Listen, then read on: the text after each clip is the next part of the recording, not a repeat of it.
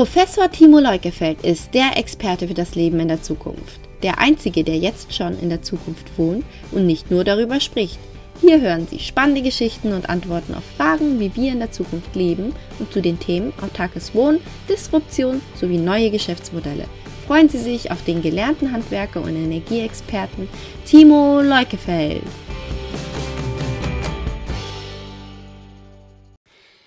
Messergebnisse bestätigen hohe Autarkie in Freiberger energieautarken Einfamilienhäusern. Simulation und Wirklichkeit. Bei den energieautarken Einfamilienhäusern in Freiberg stimmen sie fast exakt überein. Dies belegt der Ergebnisbericht nach vier Jahren Monitoring, den die Technische Universität Freiberg nun veröffentlicht hat. Die Gebäude, die in direkter Nachbarschaft zueinander stehen, wurden als Pilotprojekte für bezahlbare energieautarke Wohnhäuser von mir selbst und Stefan Riedel 2013 bezogen. In einem lebe ich mit meiner Familie, das andere nutze ich als Büro für meine Firma. Unsere Simulation ist eine Punktlandung. Wie nun wissenschaftlich bestätigt wurde, konnten 2016 rund 69 Prozent des Wärmebedarfs mit der Solarthermieanlage gedeckt werden. In der Stromversorgung mit Photovoltaik waren es 99,6 Prozent. Unser Wohnhaus ist das Haus in Deutschland, das mit Abstand die höchste solare Deckung in der Wärme- und Stromversorgung hat. Und das ist nun wissenschaftlich belegt. Punktlandung bei der Simulation in Freiberg. Bei dem energieautarken Wohnhaus in Freiberg hatte ich im Vorfeld einen solaren Deckungsgrad von 65 Prozent für die Wärmeversorgung simuliert. Real lag er 2016 bei 68,5 Prozent. Für die Stromversorgung waren es 100 Prozent, die ich prognostiziert hatte. In dem gleichen Jahr waren es laut Monitoringbericht 99,6 Prozent.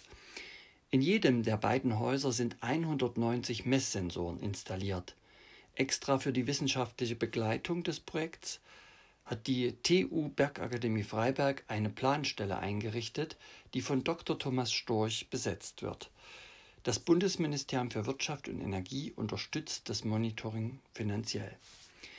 Die Energiehäuser haben eine Wohnfläche von etwa 162 Quadratmeter. Auf dem nach Süden ausgerichteten 45 Grad steilen Dach sind 46 Quadratmeter Solarkollektoren installiert. Der Langzeitwärmespeicher hat ein Fassungsvermögen von sage und schreibe 9,1 Kubikmeter. Der Kamin hat 25 Kilowatt Leistung und steht für die Nachheizung in den Wintertagen bereit. Auf dem Dach, auf dem gleichen Dach sind weiterhin 58 Quadratmeter Photovoltaikmodule montiert. Die Photovoltaikanlage hat eine Leistung von 8,4 kW. Bleigel-Akkus mit 58 Kilowattstunden Speicherkapazität speichern den Solarstrom zwischen, der gerade nicht direkt im Haus verbraucht werden kann. Zuverlässige Simulation verschafft Vertrauen. Nicht nur die hohen Autarkiegrade stimmen mich zufrieden, sondern auch die Tatsache, dass die von mir simulierten Werte für die solare Energieversorgung fast exakt eingetroffen sind.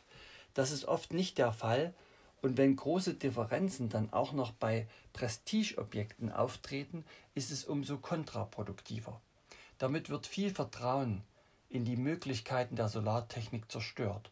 Als Beispiel würde ich das Effizienzhaus Plus mit Elektromobilität das 2011 von Bundeskanzlerin Merkel höchstpersönlich in Berlin eingeweiht wurde.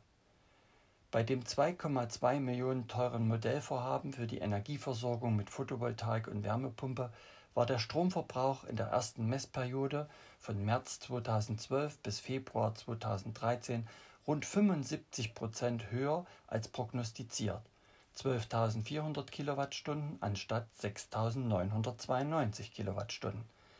Gleichzeitig lag der Ertrag der Photovoltaik etwa 20 Prozent unter den Erwartungen. Dies führte dazu, dass in, der, in dieser Messperiode nur 9 Prozent der prognostizierten Energieüberschüsse produziert wurden. In dem zweiten Messraum Von März 2013 bis Februar 2014 waren die Ergebnisse zwar etwas besser, lagen aber immer noch deutlich unter der Prognose, wie der Monitoringbericht des Fraunhofer Instituts für Bauphysik belegt. Integraler Ansatz für Strom, Wärme und Elektromobilität. Unser Ziel war es, zu zeigen, wie integrales Denken für Strom, Wärme und Mobilität im Bauen funktioniert und wie hohe Autarkie in allen drei Sektoren erreicht werden kann. Dieses Ziel sehe ich als erfüllt. Auch beim Primärenergiebedarf schneiden die energieautarken Häuser sehr gut ab. Der spezifische Primärenergiebedarf für die Wärmeversorgung war mit 7 Kilowattstunden pro Quadratmeter und Jahr berechnet. Real lag er in den Jahren 2014 bis 2016 zwischen 4,9 und 8,6 Kilowattstunden pro Quadratmeter und Jahr und damit zum Teil noch unter dem prognostizierten Wert. Der Wärmeverbrauch war in den Jahren 2014 bis 2017 zum Teil witterungsbedingt um 16 bis 33 Prozent erhöht. Trotzdem übertraf die solare Deckung des Wärmebedarfs des bewohnten Hauses in den Messperioden die Planungsdaten von 65 Prozent. Um überschüssige Wärme im Sommer zu nutzen, habe ich einen kleinen Pool im Garten eingebaut. Weiterhin wird mit einer Erdsonde passiv gekühlt. Eine hundertprozentige Stromautarkie wurde in den ersten beiden Jahren unter anderem aufgrund der unterdurchschnittlichen Einstrahlungswerte und einiger technischer Defekte nur knapp verfehlt. Mit dem solaren Deckungsgrad von 99,6 Prozent im Jahr 2016 wurde sie jedoch fast erreicht. Der geplante geringe Gesamtstrombedarf in dem Wohnhaus von 2000 Kilowattstunden, immerhin mit fünf Personen, konnte mit 2065 bis 2245 Kilowattstunden pro Jahr bis 2016 nutzerunabhängig sehr gut erreicht werden.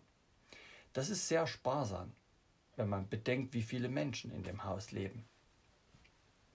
Haus als Tankstelle. Der Strom aus der Photovoltaik wird auch für das Elektroauto genutzt.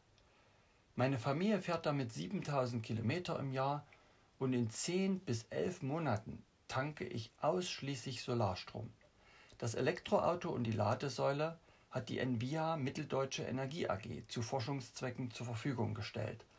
Im Rahmen der Forschung hat der Energieversorger und Dienstleister auch den Wärmespeicher im Haus, das als Büro genutzt wird, mit Power-to-Heat bewirtschaftet.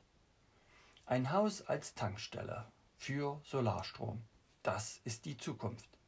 Mit kleinen Extras leiste ich weitere Beiträge zum Klimaschutz.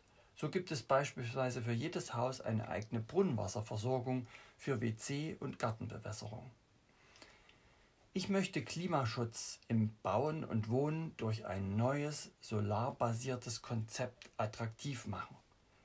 Die heute üblichen Ansätze sind Gängelei. Wir sollen die Fenster geschlossen halten, die Temperatur herunterregeln und das Licht ausschalten, um Energie zu sparen. So wird keine Lust am Energiesparen geweckt. Mit unserem Konzept der energieautarken Gebäude ermöglichen wir intelligentes Verschwenden anstatt blödem Sparen dank Solarenergie. Sie möchten Timo Leukefeld näher kennenlernen? Dann informieren Sie sich jetzt auf www.timoleukefeld.de.